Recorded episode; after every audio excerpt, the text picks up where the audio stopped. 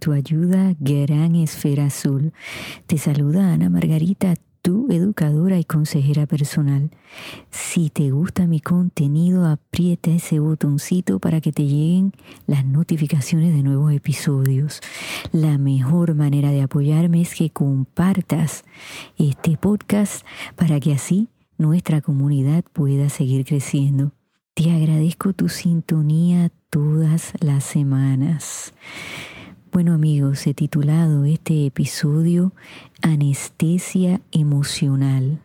Y la razón que lo he titulado de esa manera es que, y me incluyo, todos nosotros estamos expresando comportamientos en los cuales parte del tiempo estamos anestesiados. Me explico. A lo mejor estamos pasando por algo, a lo mejor es algo que ha ocurrido hace 10 años y todavía pues sentimos eh, ese dolor, seguimos con el sufrimiento, tenemos algún tipo de trauma, de adicción, lo que sea que nos hace adormecernos para no sentir ese dolor, no sentir esa realidad, no pensar ¿verdad que sí? Entonces, pues o de esa situación o buscamos formas, pues, de adormecer lo que sea que estamos sintiendo. Y cuando eso pasa, amigos, les garantizo que en algún momento todos nuestros sentidos y emociones se van a despertar y puede pasar de formas inesperadas. Y entonces, pues suben a la superficie y creo que he utilizado este ejemplo anteriormente, pero es que es muy apropiado y es que agitamos una lata de soda y cuando la abrimos, bueno, pues todo sale, ¿no? Todo se explota y en ese momento, pues a lo mejor nos, nos toma de sorpresa, pero si estamos conscientes de que eso puede pasar a medida que vamos pues procesando cualquiera que sea esa situación, pues a lo mejor podemos evitar que haya esa explosión o como dicen algunas personas que, te rompes, ¿no? En mil pedazos. Eh, es algo que va a interrumpir tu vida y entonces tenemos que estar conscientes y eso es una práctica. Bien, estar en el presente y ir evaluando todas esas emociones que estamos sintiendo. Desgraciadamente, amigos, no sé si ustedes estarán de acuerdo conmigo, pero eh, sé que tengo muchas maestras que me escuchan y, espero que, que me presten atención porque yo creo muy firmemente que no le enseñamos a nuestros hijos suficiente lenguaje emocional. O sea, me explico hay tantas y tantas emociones, porque usualmente pensamos, ¿no? Bueno, está la alegría, la tristeza, el enojo. No, no, no, hay muchas más emociones. Y muchas veces, pues no está acompañada del lenguaje, ¿no? Para poder expresar, pues lo que estamos sintiendo, lo que estamos pasando. Es más, muchas veces cuando alguien nos dice cómo se siente, pues como que invalidamos a esa persona o le decimos, no, olvídate de eso, tú no eres así, no, yo no noto nada de eso en ti.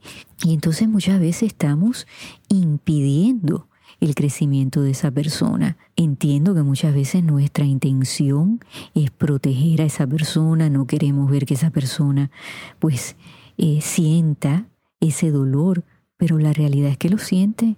O sea, nosotros podemos eh, brindar, ofrecer palabras de apoyo y lo que pensamos que son palabras de alivio, pero no estamos curando esa herida, no estamos yendo a esa raíz para entender un poquito mejor cómo nuestras emociones y experiencias afectan nuestro sistema nervioso, así en palabras bien sencillas, en arroz y habichuelas, arroz y frijoles, les voy a explicar cómo funciona nuestro sistema nervioso.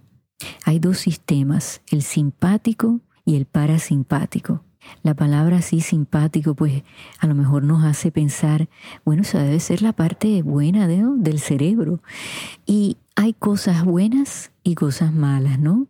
Pros y contras. Y todos tenemos eh, parte de cada sistema, o sea, que a lo mejor algunos de nosotros tenemos un 90% simpático, un 10% parasimpático o viceversa. Es que depende de las experiencias que tenemos. En el sistema simpático, bueno, pues ahí vamos a ver tres procesos que son claves. Estos procesos y características del sistema nervioso simpático son número uno, que nos pone alerta. Número dos, que nos sube la energía. Y número tres, que nos hace o correr o pelear. En otras palabras, este es el sistema que pues nos avisa, ¿no? Nos alerta de que puede haber una amenaza, de que prestemos atención, o sea, es algo natural, un dispositivo que se dispara. Bien, y ahí, pues por supuesto, el estrés, la ansiedad, pues nos alertan, ¿no? A todas esas emociones, ¿no? Despiertan este sistema. La energía nos sube, bueno, porque el corazón se nos agita, de momento a lo mejor sentimos como una calentura, se nos dilatan las pupilas, porque estamos tratando de enfocarnos en eso que está sucediendo.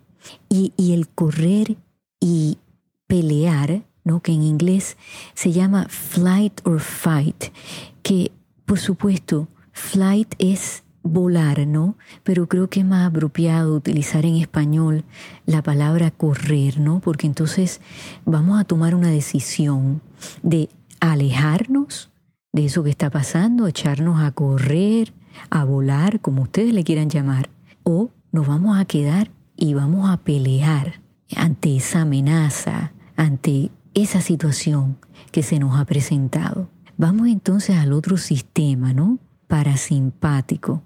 Y este es lo opuesto al simpático. Aquí hay dos procesos y características. La primera, conservar y la segunda, restaurar. O sea, que cuando entramos, ¿no? En este sistema, pues estamos entrando en un proceso de calma. Nos sentimos cómodos. Y entonces estamos conservando y entramos en, eh, también en el proceso de restauración, ¿no? De descanso, porque a lo mejor nos hemos sentido agitados, acelerados, y entonces cuando esto sucede, bueno, pues todo baja a un nivel de calma. Tiene cosas buenas y cosas malas también, porque por supuesto todos queremos sentirnos en paz, calmados, queremos sentirnos cómodos, pero eso a veces trae un precio. Y aquí viene lo negativo de este sistema, que a veces nos sentimos cómodos dentro de una incomodidad. Como lo he mencionado antes, que si no sentimos ansiedad, bueno, pues nos sentimos extraños porque llevamos tanto tiempo dentro de ese espacio que entonces buscamos razones para estar ansiosos. La comida. Muchas veces cuando nos sentimos tristes, deprimidos, emocionales, buscamos esa comodidad en la comida, ¿no? Sobre todo en esos alimentos de chatarros, ¿no? Y entonces eso nos puede perjudicar, por supuesto, nuestra salud. Así que teniendo estos dos sistemas claros, espero, vamos a utilizar ejemplos. Yo creo que el ejemplo principal de anestesiar nuestras emociones definitivamente es la comida, porque no solamente es algo enseñado, ¿no? Desde chiquititos, nuestros padres, nuestros abuelos, pues siempre insistían, tienes que comértelo todo, no puedes dejar nada, no puedes ir a jugar si no te comes esto. O sea que es enseñado y sé que la intención de todas esas personas pues siempre era nuestro bienestar, protegernos.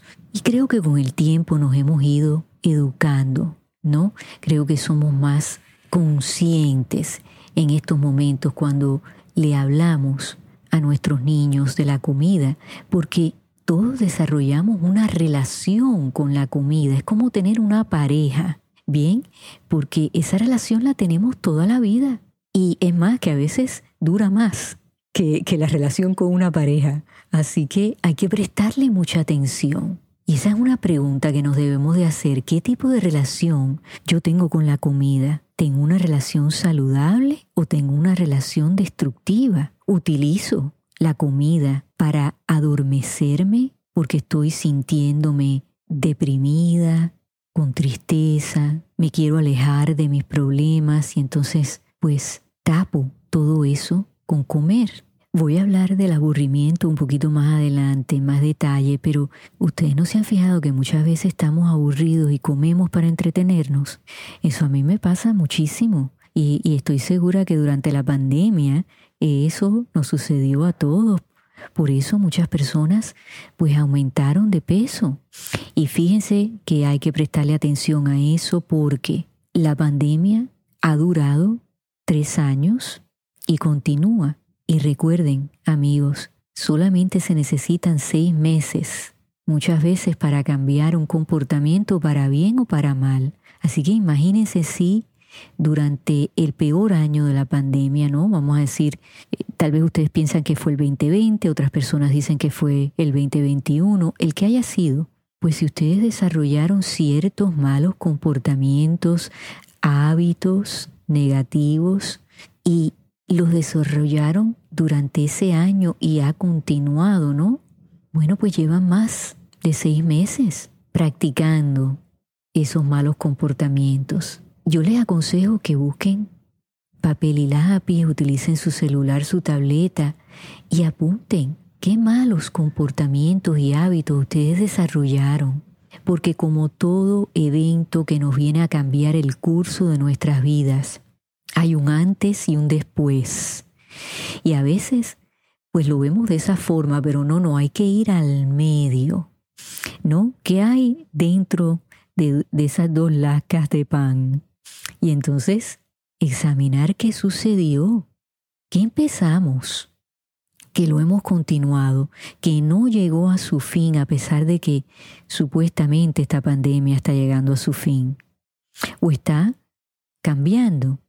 ¿Hemos cambiado o nos hemos quedado estancados? Para terminar con el ejemplo de la comida, que podría hablar horas de esto, pero quiero que ustedes tomen esto en consideración.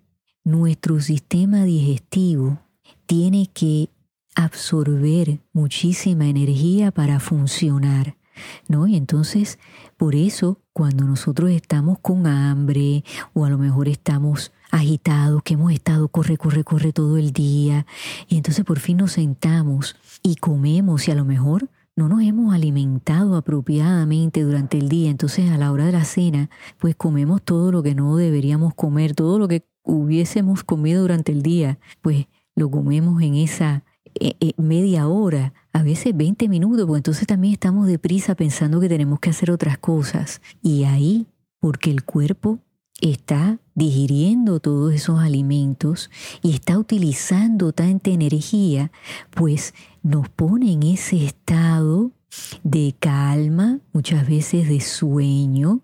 Ahí es donde el sistema parasimpático no se activa. Y entonces, de momento, nos sentimos mejor, sí, claro que sí, porque todo eso baja.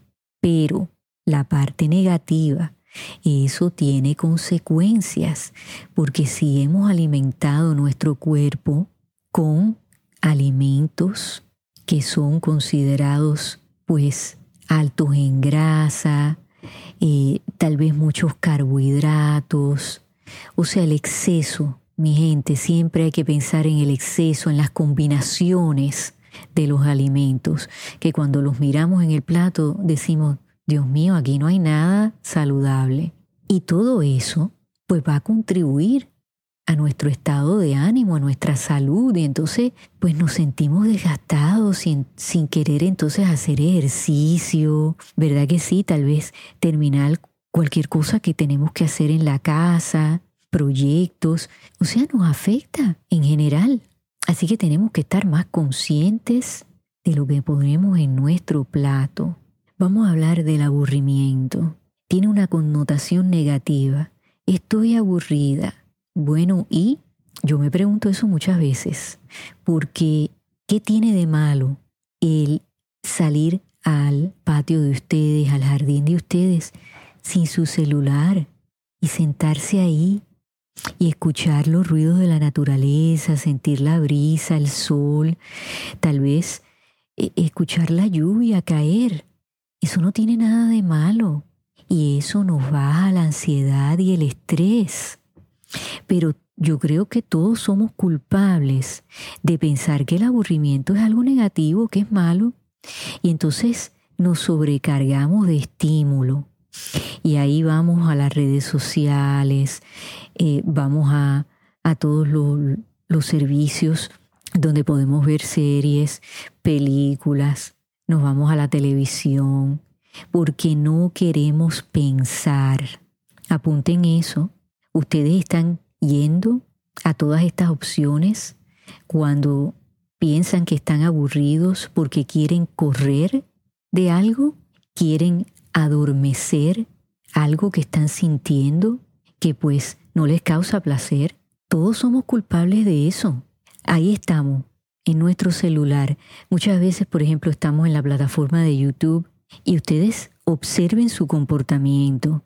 A veces estamos mirando todos los videos, los títulos, y al fin y al cabo a lo mejor pasamos media hora, quién sabe más, y no vemos ningún video, porque queremos estar estimulados, no queremos pensar, no queremos sentir. Y eso es peligroso, porque tenemos que sentir, tenemos que encontrar cuál es esa raíz de ese dolor, de ese problema, porque va a seguir ahí. O sea, muchas veces quiero que ustedes piensen que el dolor de algo, de algún evento traumático, de alguna situación, tal vez el dolor no cambia, pero pesa más, porque el sufrimiento nos hace pues cargar más y más peso porque le vamos añadiendo. Y entonces a lo mejor eh, le añadimos el mal comer y le añadimos el mal dormir y le añadimos el no descansar. Y, y con eso no solamente quiero decir dormir, sino, o sea, bajar todo ese estímulo, calmar la mente.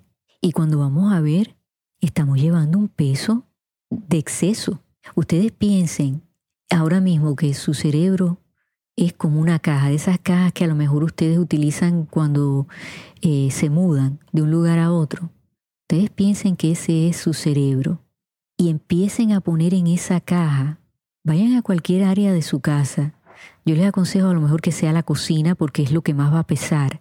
Y cada vez que tengan un sentimiento, un pensamiento de estrés, pongan algo en esa caja y al final ustedes van a ver el peso.